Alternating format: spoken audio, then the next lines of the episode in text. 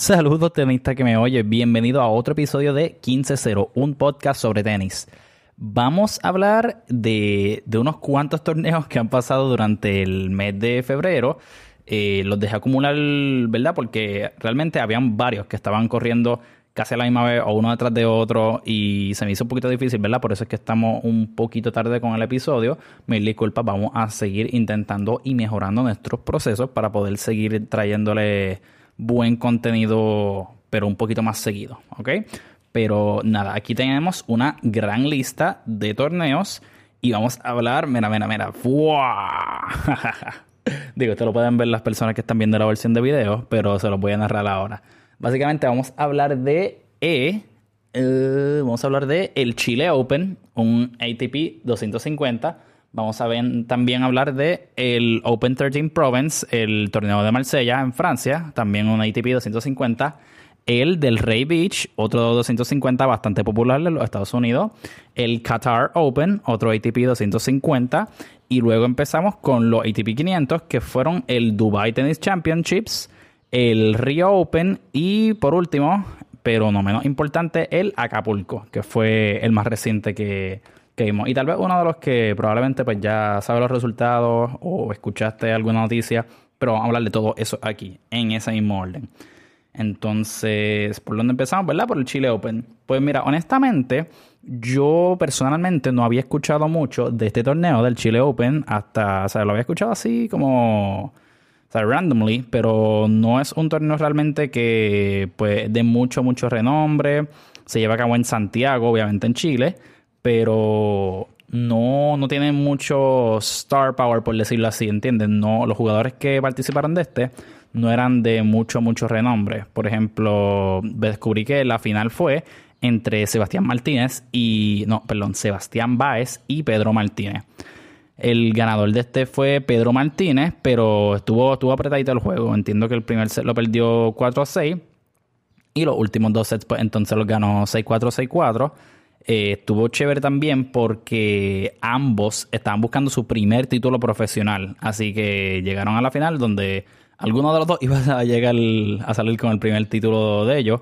Así que estuvo, estuvo muy bueno y estoy seguro que para jugadores de su nivel, ¿verdad? Que me vino están entre los top 50 por ahí, que son jugadores de alto, alto calibre, pues esto significa mucho, mucho para ellos. Así que me, me alegré mucho por eso. Una cosa que sí noté es cuando estaba buscando los highlights entre, ¿verdad? Pues los matches maybe más, más vistos de este torneo, es que el chileno, el hometown boy, Alejandro Tavilo, estuvo en la semifinal y estuvo bien, bien, bien, bien, bien cerquita de llegar a la final. Y pude ver varios highlights de él, de verdad, un tipo, o sea, súper apasionado, me gusta cómo juega, me gusta la emoción con la que juega. Eh, pero en ese, en ese juego fue que ganó Sebastián Baez, que con eso fue que entonces llegó a la final de, ese torneo. Pero de verdad, si pueden buscar esos highlights, eh, busquen Santiago 2022, Alejandro Tavilo versus Sebastián Baez, porque de verdad estuvo muy, muy bueno. Eh, o sea, es bien emocionante, ¿verdad? Cuando todo el home crowd te está apoyando. O sea, uno que juega por vacilar y cuando te apoyan los panas o eso te gritan es súper emocionante. Imagínate tener todo un estadio ahí gritando, cheering you on. So, de verdad, pienso que estuvo muy, muy chévere ese partido. No pude ver la final como tal, pero sí, ¿verdad? Como les, mencioné, estuvo un poquito tight, eh, pero pues se lo llevó al final Pedro Martínez en tres sets. Entonces, con eso en verdad cubrimos el Chile Open, ¿verdad? No es mucha, mucha información, pero para que estén al día, para que sepan cuando les pregunten, oye, de casualidad viste el Chile Open, y tú dices, ¿sabes qué? No lo vi, pero yo escuché el podcast de 15.0 donde me dieron todos los detalles. Vete tú también a escucharlo. Muchas gracias, promoción no pagada. Nada, entonces el próximo en la lista es el Open 13 Province. Este lo había escuchado un poquito más y sí tenía varios, varios jugadores que tenían o más estrellato. Aquí la final fue entre Rublev, Andrei Rublev y Félix Auger Lassim. Como les había comentado en uno de los últimos episodios de 15-0, Félix había ganado el torneo de... ¿Cuál fue el torneo que ganó Félix? Vamos a ver rapidito aquí. Porque pienso que es importante dar este contexto porque, ¿verdad? Si consideramos los jugadores que estuvieron y cuál era su, su, su, su, su, camino hacia allá, pues podemos considerar que entonces le había, o sea, tuvieron un buen rendimiento porque habían tenido un buen desempeño en torneos anteriores. Eh, exacto, mira, eh, Félix ganó, vino de ese torneo habiendo ganado el Rotterdam, que fue donde le ganó a, a Tsitsipas bastante cómodamente, 6-4-6-2. Así que uno pensaría que, pues tiene buena oportunidad de ganar el Open 13. Pero este se lo llevó Andrei Rublev para, ¿verdad? Para variar un poquito. estaba, estaba chévere porque de hecho Rublev venía buscando su primer título desde marzo 2021, que fue donde último lo ganó. Y de hecho, el último que ganó fue precisamente el Rotterdam, que fue el que este año Félix ganó. Así que estuvo, estuvo muy chévere. Fue un juego bastante cerrado. Mira, les voy a chequear por aquí. Fue 7-5, 7-6 a favor de Rublev. El tiebreak de 7-6 fue 7-4. Así que un, partido bastante, bastante cerrado overall. Eh, y, ¿verdad? Fue, fue de alto calibre. Tampoco pude ver la final como tal. Vi algunos highlights, pero siempre que Rublev y Félix se enfrentan, ahí no, no tiende a ser un juego que se lo lleva a alguien bastante one-sided, ¿entiendes? Siempre tiende a ser bastante cerrado y hay drama entre los puntos. Un dato que quería así resaltar, que fue de las pocas cosas que vi así más completas de este torneo, es que, ¿verdad? Pues a veces a uno le salen los scores así de los juegos, te salen las alertas de ESPN de la aplicación, y en la primera ronda Rublev le tocó contra Gasquet, ¿verdad? Richard Gasquet, uno de los jugadores franceses más famosos. Ya, ¿verdad? Pues está en los later stages de su career, no, no necesariamente está en su peak, ya tiene unos 30 y largos. Así que, ¿verdad? Pues uno no se espera ver una un, ¿verdad? Pues maybe un desempeño que se lleve un torneo, llegue muy profundo un torneo en estas etapas de la carrera de Gasquet, pero se llevó el primer set contra Rublev en ese primer match 6-4. Y yo estaba como que, ah, interesante, wow, ¿qué podrá pasar? Pero honestamente yo dije, pues, esa es una de esas cosas que, pues, ¿verdad? Le fue bien, pero, pero Rublev lo debe sacar eh, cómodamente los primeros dos, eh, los próximos dos sets, ¿verdad? Pero luego en el segundo set, pues Rublev lo ganó 6-3. Y dije, o sea, yo honestamente cuando vi los scores, porque me emocioné al, ver el resultado del primero, y dije, mmm, tendrá break. Pero después ganó el segundo y dije, pues ya que. Pero Gasquet se fue arriba 5 a 2 en el tercer set. Ok, ok. Ahí yo estaba como que, espérate. What year is this? ¿En, en cuándo estamos? ¿2007? ¡Eh, rayo, espérate! Y, fue súper emocionante. Fui rápido corriendo a buscar un stream o lo que sea para poder ver el juego. Vi un pedacito, pero después tuve que dejarlo porque estaba haciendo cosas. Pero la cosa es que Rublev llegó a empatar a 5-5 ese tercer set. De hecho, se fue arriba 6-5. Eh, Así que a Gasquet se le estaba demorando todo el momentum que tenía, todo lo que había llevado. Mano, estar arriba 5-2 y que te lo empaten está, está apretadito apretadito y, y no, no un feeling muy bueno, que digamos. Pero nada, básicamente, pues, ¿verdad? Llegó, llegó a 6-6, so sí se fue a un tiebreak, pero pues lo, lo ganó Rublev 7-4. Así que estuvo bien, bien, bien cerca Rublev de haber perdido en la primera ronda en este torneo y terminó ganándolo. So, major props a él. Y de verdad, gracias a Gasquet por darnos otra performance así de bueno, por sacarnos el corazón un poquito de sitio. Porque, ¿verdad? Yo por lo menos lo apoyaba. Y obviamente él siendo francés, un torneo en Francia, pues el home crowd también lo apoyaba. Habían unos cuantos jugadores franceses jugando, pero él es prácticamente el, el más famoso, por decirlo así, en ese. Así que, ¿verdad? Muy, muy buen desempeño. Esperamos ver más en el futuro cercano. Y, nada, de verdad que también fue un torneo bien, o sea, bien successful para Rublev, también en el, en el sentido de que también llegó a la final de dobles y también la ganó. Así que ganó la de sencillo y la de doble. La de doble la ganó con su partner Denis Molkanov, si no me equivoco, de, de Ucrania. Así que, o sea, le fue súper bien. Ese lo ganaron también un poco cómodamente, si no me equivoco. Déjenme verificar aquí rapidito. y les confirmo el score para no estar hablando shit. Entonces, sí. Eh, ah, bueno, mira, fíjate, fue un poquito más apretado de lo que pensé. Ganaron el primer set en doble Rublev y Molkanov 7-5. El segundo lo perdieron 7-6. Y en Super Tie, pues ganaron 10-5. So, ajá, estuvo, estuvo peleado, estuvo peleado. Pero, pero sí, mucha felicitación a Rublev. Y, y, eso fue básicamente el resumen del, del Open 13. Buen torneo, buen torneo. Entonces, luego de eso, tenemos el del Ray Beach Open, uno de los ¿verdad? más famosos también de, del área de Estados Unidos. Este se lleva a cabo en el área de Palm Beach, Florida, ¿ok? No te equivoques. es un torneo de hardcore. Y la final fue entre Cameron Norrie y Riley Opelka. Este también es un torneo ATP 250, como les había mencionado. Y pues mira, Norrie sacó la victoria. No sé si escucharon o si no escuchaste, pues vete y escúchalo para que te instruyas, para que aprendas. el, primer episodio que publicamos donde habíamos visto que Riley Opelka había ganado el Dallas Open. Y honestamente, aunque Opelka es un buenísimo jugador, eh, o sea, está top, top 20 creo que es.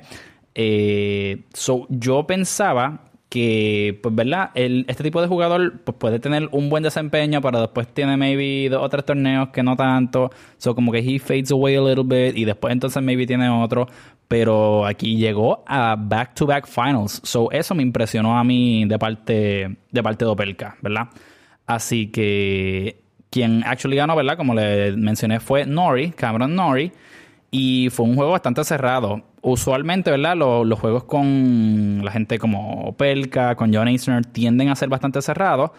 Pero la diferencia aquí fue que Cameron Norrie apretó, apretó mucho cuando se trataba del juego de devolución. ¿verdad? Como le había mencionado, los, las personas así bien altas que se distinguen por tener un saque potentísimo, pues usualmente tiran muchos aces pero el juego suyo de devolución es el mejor.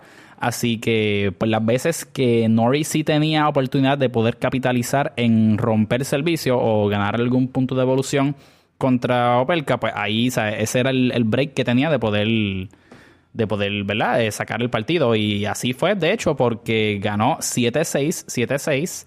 El primer tiebreak fue 7-1 y el segundo fue 7-4. Así que cuando, cuando importó, lo, pudo sacar.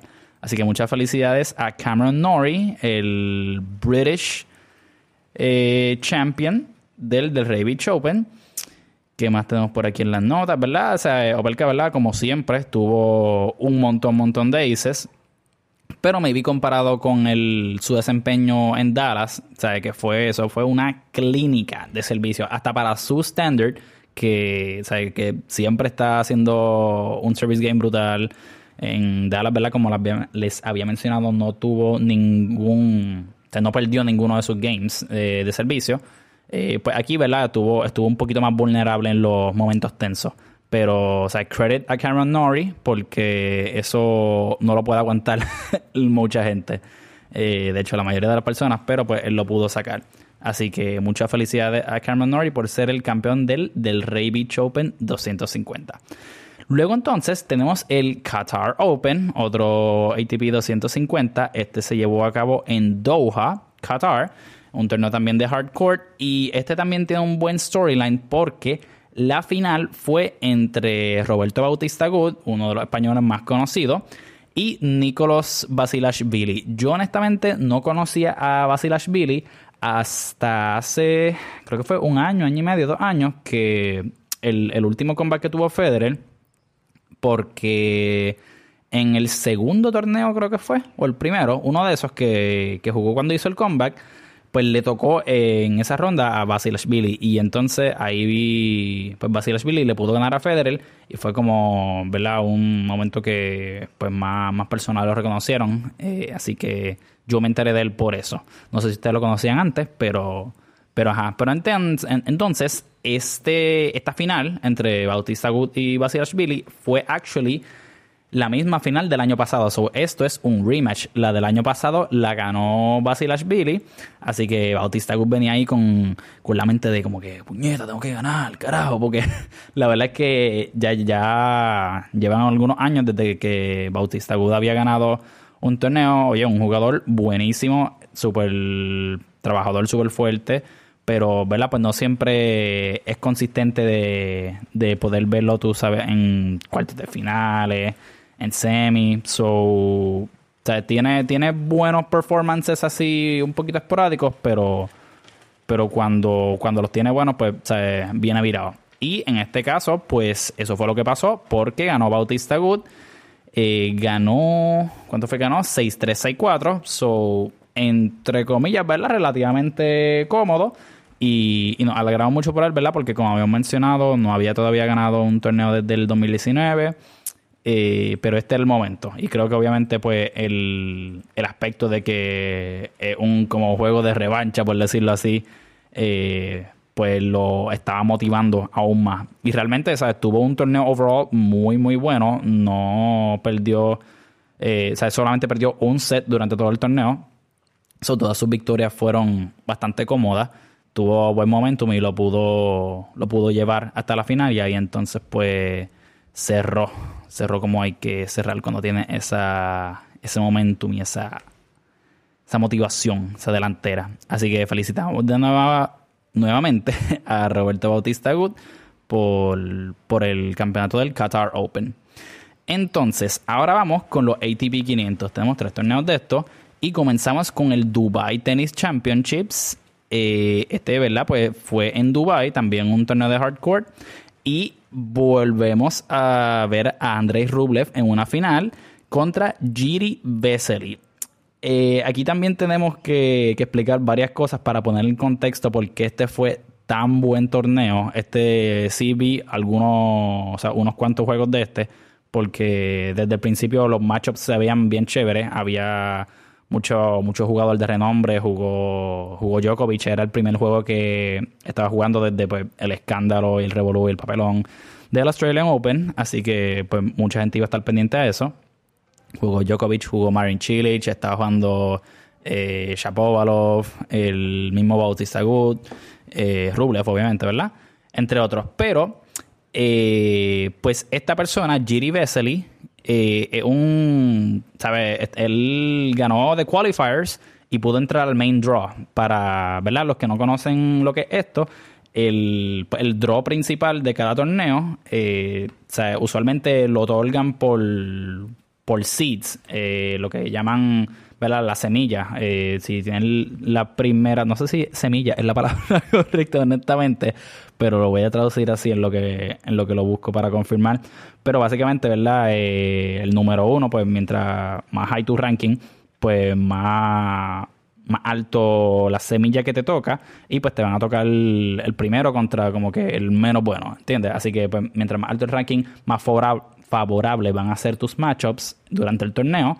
Entonces, pues Giri Vesely es número 123, 125 en el mundo. So, ajá, no, no es alguien que la gente conozca mucho. Pues su nivel no es tan alto como el de maybe estas otras personas que están en los top 32 de, de las semillas. So, ajá, tuvo que entrar a través de qualifiers. Eso es que juega unos cuantos juegos para que si gana entonces entras al main draw. O sea, solamente tienes, que ganar un par de juegos para entonces empezar el torneo. está, está brutal, pero pues esa es la, vida en el tenis, básicamente. Pero entonces, eh, pues, ¿verdad? Siendo un qualifier, pues te van a tocar matchups un poquito más difíciles versus si ya estás sembrado en, en algún otro spot. Entonces, eh, esa es como que la perspectiva de Vesely eh, les voy a mencionar, ¿verdad? Ahorita a quién fue que le ganó para que ustedes digan como que, ok, este tipo, o sea, eh, no fue que le tocaron ahí, ¿sabes? Machos bobos que tuvo suerte de llegar al final, no, no. Eh, pero también para ver la perspectiva de Andrei Rublev, este torneo en... ¿verdad? Cuando lo comparamos con el que ganó antes de ese, que fue el Open 13 Province, esto fue una semana después. O sea, jugó básicamente dos semanas, dos semanas y pico corrido de dos torneos y, llegó a la final de ambos. ok, so eso es solamente como que una nota para que entiendan cuán difícil y cuánto commitment eh, tiene este jugador. O sea, no solamente este jugador, sino que un profesional, pero cuánto tienes que dedicarle para poder tener este alto nivel de rendimiento y, y, ¿verdad? y ser successful. Eh, al fin y al cabo, ¿verdad? Quien ganó fue Rublev, así que, sea, back to back championships para él y contando que también ganó el de dobles. Eh, básicamente tiene tres campeonatos en un span de como un mes, dos semanas, tres semanas, no sé. Pero, o en términos tenísticos, creo que definitivamente se fue probablemente el mejor mes de su vida. Porque, de verdad, por lo menos a este tipo de nivel de torneo no había tenido algo así parecido anteriormente. Así que lo felicitamos mucho también. Eh, ¿Verdad? O ¿qué más tenemos por aquí? ¿Verdad? O sea, mencioné que tuvo. Básicamente él jugó la máxima cantidad de juegos, Rublev, me refiero, que uno puede jugar, porque pues habiendo ganado un torneo, pues tiene que haberlo jugado todos los juegos, y no solamente eso, le sumo también los de dobles que jugó la máxima cantidad de juegos ahí también y llegó a la final de aquí de sencillo y también eh, ganó. Así que o sea, el tipo estoy seguro que estaba explotadísimo. De hecho, uno de los comentarios que tuvo en el press conference de luego del, ¿verdad? del campeonato fue que él dijo, o sea, básicamente esto es mis palabras, no lo dijo así obviamente, pero pues lo que quiso decir era como que, mira, aunque yo gane un solo juego en este torneo, yo iba a estar súper complacido. Yo no tenía expectativas y de hecho, pues probablemente eso fue lo que lo ayudó a tener tan buen desempeño, que no tenía expectativas necesariamente de como que quiero ganarlo, esto y lo otro, porque venía ya, ¿sabes? Súper explotado de haber ganado este otro. So, estoy seguro que lo que quería era, pues, ¿verdad? Seguir eh, cogiendo cancha, cogiendo momentum, pero mira cómo le fue. Mira cómo le fue. Entonces, para, para hablarles del journey de Giri Vesely, eh, como les conté, vamos a confirmar aquí rapidito el, cuál es el spot de Giri Vesely en los ATP Rankings. Es un... Vamos a ver... Estaba número... Giri Vesely Ranking. En sencillos, ahora con el, ¿verdad? con el desempeño que tuvo, subió a número 74. Pero si mal no recuerdo, tengo entendido que estaba como número ciento y pico antes de, antes de este ¿verdad? desempeño que tuvo en este torneo. So, ajá, eh, jugó los qualifiers, ganó, entró al main draw entonces, ronda 1, Marin Cilic, former Grand Slam champion, buenísimo jugador y se lo llevó. Entonces, eh, vamos a ir buscando los scores para, para que tengan una idea, una perspectiva de cómo fue ese, ese torneo para él, porque de verdad que fue una cosa bien, bien interesante. Y para que vean la consistencia que logró tener y que no se, no se quitó básicamente. Ok, en los qualifiers le ganó de hecho a Alex, Alexei Popirin eh, en tres sets. Ok, le ganó 7-6, 7-6, 6-2. Entonces, eh, contra Marin Cilic le ganó 6-4, 7-6. So, un juego bastante cerradito. En dos sets sí, pero, pero lo, o sea, lo peleó. Lo peleó, no fue como que un paseo. En la próxima ronda, contra Bautista Good, ese sí lo ganó un poquito más fácil, 6-2-6-4. Eh, esto es lo que había mencionado, ¿verdad? Que Bautista Good tal vez puede tener un buen performance y de momento como que, pues, ¿verdad? Se desaparece un poquito o no, maybe lo puede replicar. Pues más o menos eso es uno de los ejemplos. Eh, en cuartos de finales, en la tercera ronda, le tocó contra nada más y nada menos que Novak Djokovic. Y, ¿verdad? Pues, honestamente, uno pensaría que debe ser un, juego bastante fácil para Djokovic, aunque no había jugado desde aquel papelón del Australian Open. sigue siendo Djokovic, eh, sigue siendo el número uno del mundo, o seguía siendo. Tan, tan, tan. pero, pero ajá, pero Giri Vesely le ganó el primer set 6-4 a Djokovic y le sacó el segundo 7-6. ¿Ok? Así que esto era. O sea, el hecho de tú nada más llegar como qualifier y haber ganado dos juegos y de momento en el tercero enfrentarte a Djokovic y ganarle él también, eso era un Cinderella story. Y en, la, en el próximo matchup le tocó contra Denis Shapovalov, que también estaba teniendo un buenísimo juego. El primer set se lo lleva Shapovalov en tiebreak 9 a 7. ¿Ok?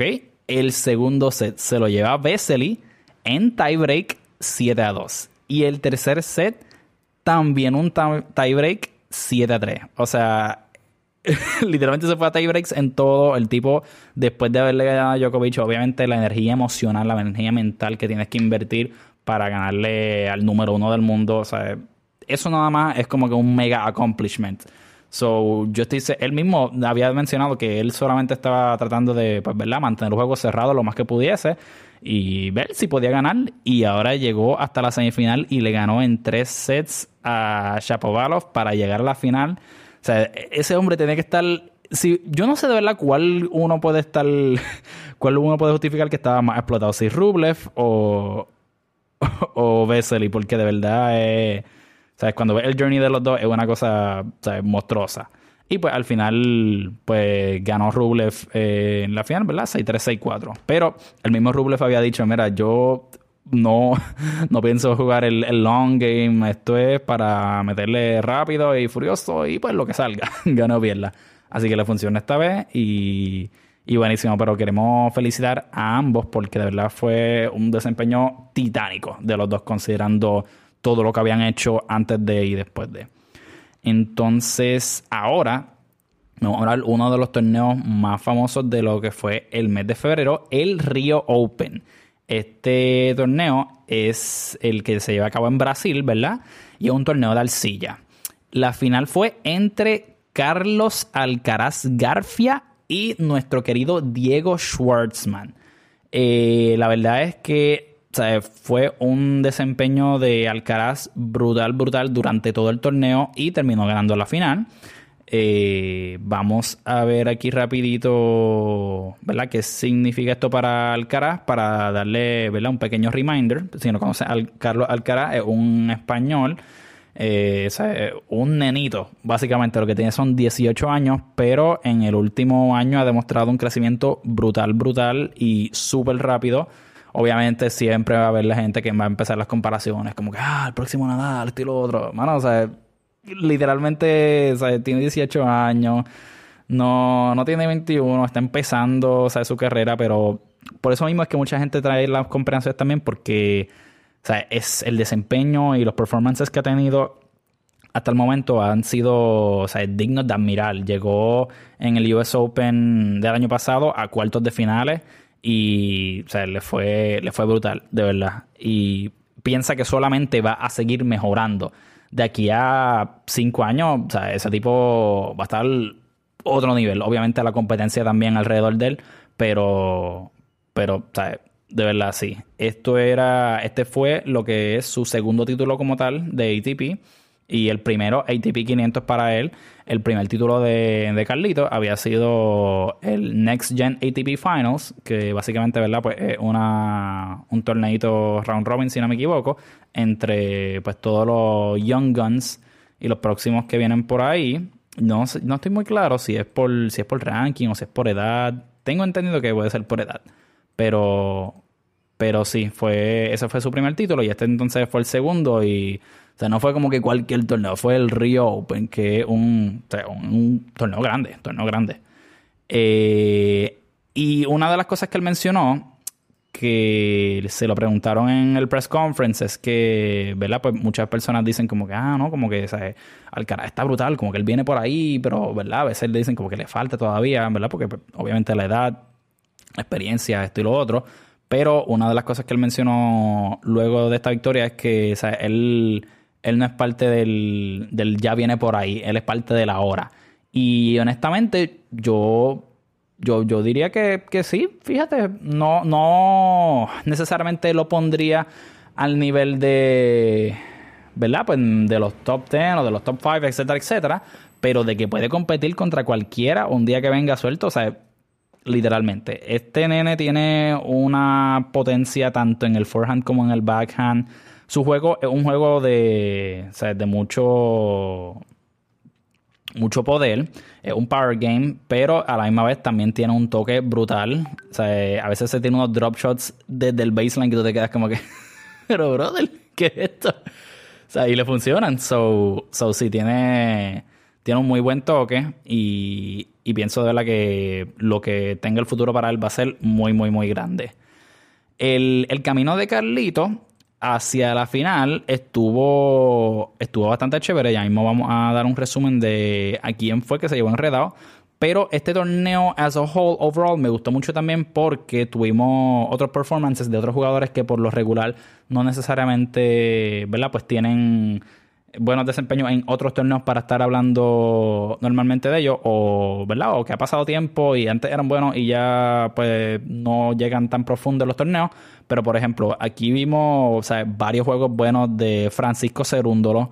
Eh, Cerúndolo yo creo que es uno de los próximos jugadores así que viene, o promete. Yo pienso que promete. Se ve, se afiladito. Federico Coria, Fognini, Fognini que no lo veíamos tener un torneo profundo así desde hace, desde hace un tiempo. Y el, el homeboy, Tiago Monteiro, tuvo un juego buenísimo, súper inspirado, súper apasionado contra Berettini. Creo que fue en cuartos de finales, si no me equivoco. Y, estuvo buenísimo. Juego de verdad estuvo súper chévere. Busquen los highlights porque de verdad se los recomiendo.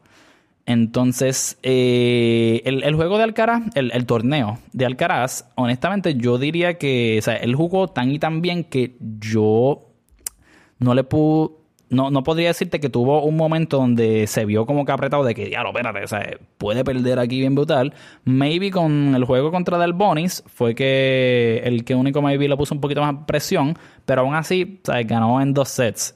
So, yo pensaba, mi pick para ganar este torneo era Matteo Berrettini. Yo pensé a principio de año que este iba a ser el año de Berettini. No me vi porque se iba a llevar muchos, muchos torneos, pero porque iba a tener un buen torneo grande, ya sea en Grand Slam o uno de estos otros.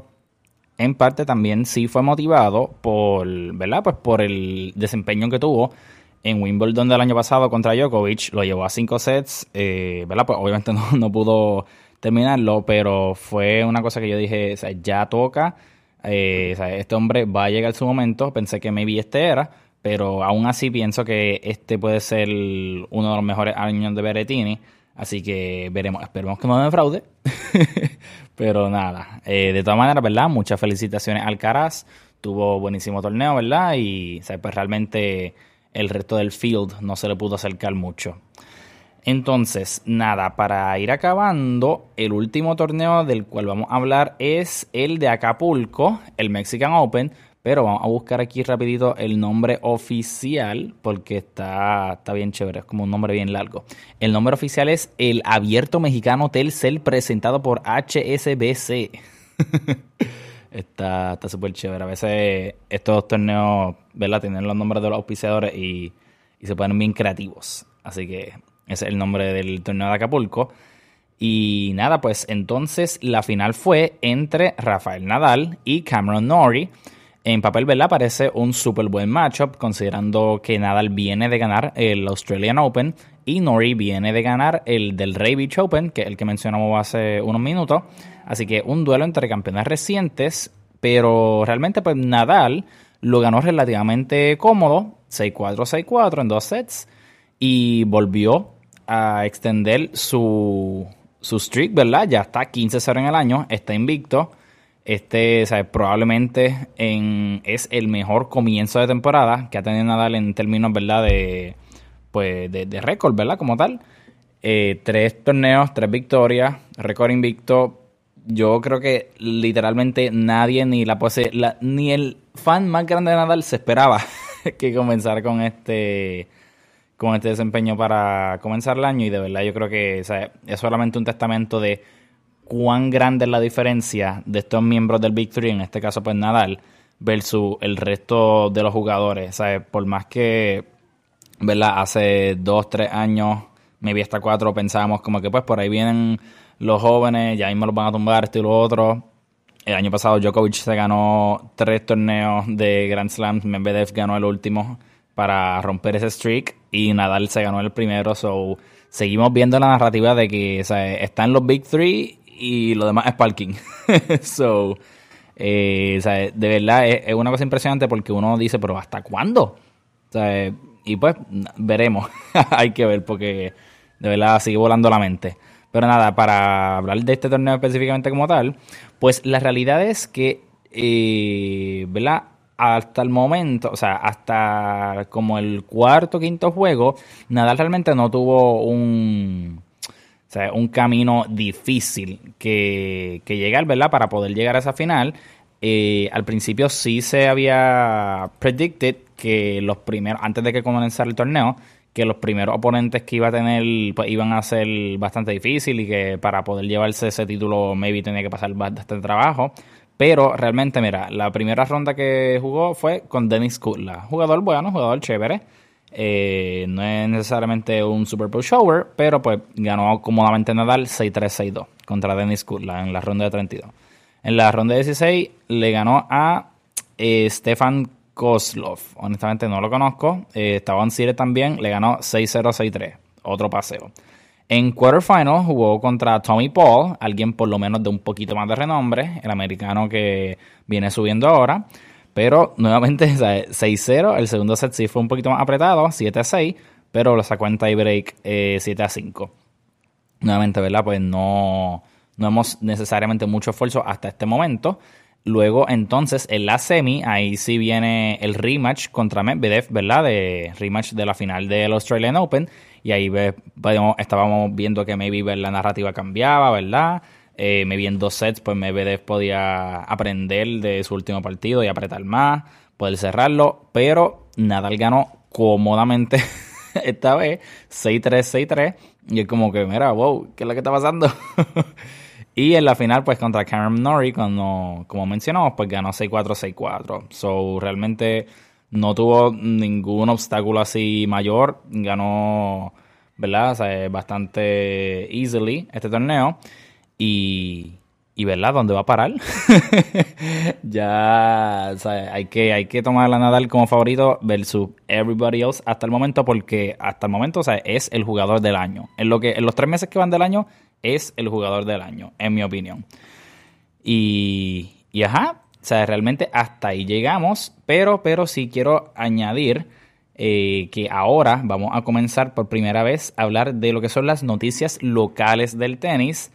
Eh, me estoy refiriendo en esta ocasión a lo que son los juegos de liga, los torneos de liga. Quiero, ¿verdad?, tomar esta oportunidad para, para integrar en este segmento lo que son las preguntas y me gustaría que me comenten, que me, que, ¿verdad? que me dejen saber cómo ha sido su experiencia en liga hasta el momento.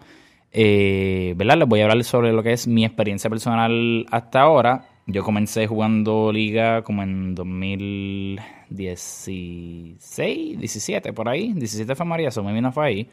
Pero me vi 16, no sé, pero recuerdo que, ¿verdad? Pues yo empecé como un 2-5 Luego del primer año subí a tres y he estado ahí desde entonces en el purgatorio de los tres puntos, como está la gran mayoría de Puerto Rico.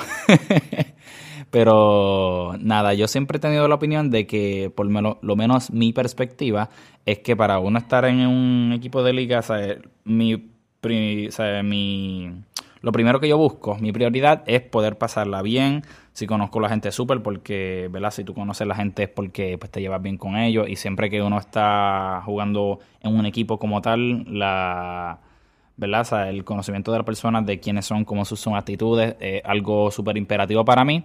Y yo he sido bendecido, ¿verdad? En la gran mayoría de los equipos que he estado, que han estado compuestos por personas buenas, personas están ahí para pasarla bien, ¿verdad? Yo conozco de, equipos y de clubes que no tienen necesariamente maybe eso como prioridad, que pues ganar al final del día es lo que están apuntando a hacer, que verdad no los culpo, ¿verdad? Todo el mundo quiere ganar, todos queremos ganar, pero si la pasamos bien primero y podemos ganar, pues, ¿verdad? Esa es la combinación perfecta. Pero ahora mismo estoy en el equipo de Caguas de 3 puntos, de 18 over eh, o sea, y tenemos un gran equipo, tanto en términos tenísticos como de, actitud, de, personas, de, ganas de querer, ¿verdad? Eh, hacernos mejor uno a los otros. O sea, gente, gente muy buena, de verdad. Eh, ¿Sabes qué? Voy a mencionarlo a todos. aquí ahora mismo, pero tengo que entrar al chat porque no quiero que se me quede nadie, bendito. Eh, y, ¿verdad? Para agradecerle la, el compañerismo de todos ellos. Primero a Rafa Vázquez, ¿verdad? El capitán de nuestro equipo. César, yo conozco a César desde mis tiempos en Colinas, que fue donde empecé. Emma, Javi, ¿verdad? Que también jugué con él el año pasado en CTH, Joselito y Vicky, todo el mundo los conoce a ellos. ellos son los presidentes del tenis puertorriqueño. Miguel, mi hermano de siempre, eh, Moreno, eh, Jonathan Luna y Cristian Luna, los hermanos Luna, ¿verdad? Súper conocidos, Dimitri, eh, René y, y, Mangu, y también Juanca, que, que siempre es parte de nosotros, y también, ¿verdad? Lo conocí en Colina, yo creo que el más, maybe, que conozco de, de hace tiempo. Pero nada, hasta ahora, ¿verdad? Nos ha ido bastante bien. Estamos contando con el último encuentro que tuvimos, que fue ayer contra Torrimal. Lo, lo ganamos, ¿verdad? Gracias a Dios. Estamos 4 y 1 los standings, nos va súper bien. Yo hasta el momento he jugado tres veces, un doble y dos sencillos. Eh, perdí el doble y el primer sencillo. El sencillo de ayer lo pude ganar, lo pude ganar. Así que, ¿verdad? Vamos por buen camino, seguimos buscando mejorar. Y, nada, ¿verdad? estoy emocionado por lo que por lo que tiene el futuro. Veo, veo cosas grandes para tanto este equipo y como para mí individualmente. Me gusta lo que veo, ¿verdad? Siempre hay que seguir progresando, pero estoy entusiasmado y de, verdad me gustaría volver a highlight a todos mis compañeros porque pienso que son parte integral de la experiencia que he tenido hasta ahora y lo que nos falta porque vamos a seguir. Así que pienso que esto ha sido una de las mejores experiencias hasta el momento. Y, sí, después entonces estaré dando más detalles de matchups individuales y de performances y que podemos ver que, ¿verdad? Las partes que maybe resaltan más en lo que son estos juegos de liga. Algo que siempre he notado, por lo menos, ¿verdad? Yo no llevo tanto tiempo jugando, o comparado con muchas otras personas que tienen mucha más experiencia que yo, pero es que aquí en los juegos de liga se promueve mucho, ¿verdad? Lo que es el formato de doble. Antes eh, entiendo que había un poquito más de espacios de los sencillistas, pero por lo menos en la este formato es de tres dobles y dos sencillos, así que ¿verdad? Los, dobles tienen el mayor peso de, de verdad de, determinar el outcome del match como tal. Y me ha estado interesante, yo pienso, ¿verdad? Que maybe tiene que ver con poder promover la mayor participación de personas, porque pues, mientras más dobles, más personas juegan, ¿verdad? Pero, pero un punto que me gustaría descubrir después y discutir cuando tenga más información o pueda hablar con alguien que sepa más que yo, ¿verdad? Eh, pero sí, exacto, eso ha sido mi experiencia hasta ahora. Y cada, de cada juego yo pienso que lo más importante es sacar algo o sea, ya sea o positivo o negativo, poder aprender de eso para convertirlo en experiencia. Porque si repetimos los mismos errores, pues no son experiencia.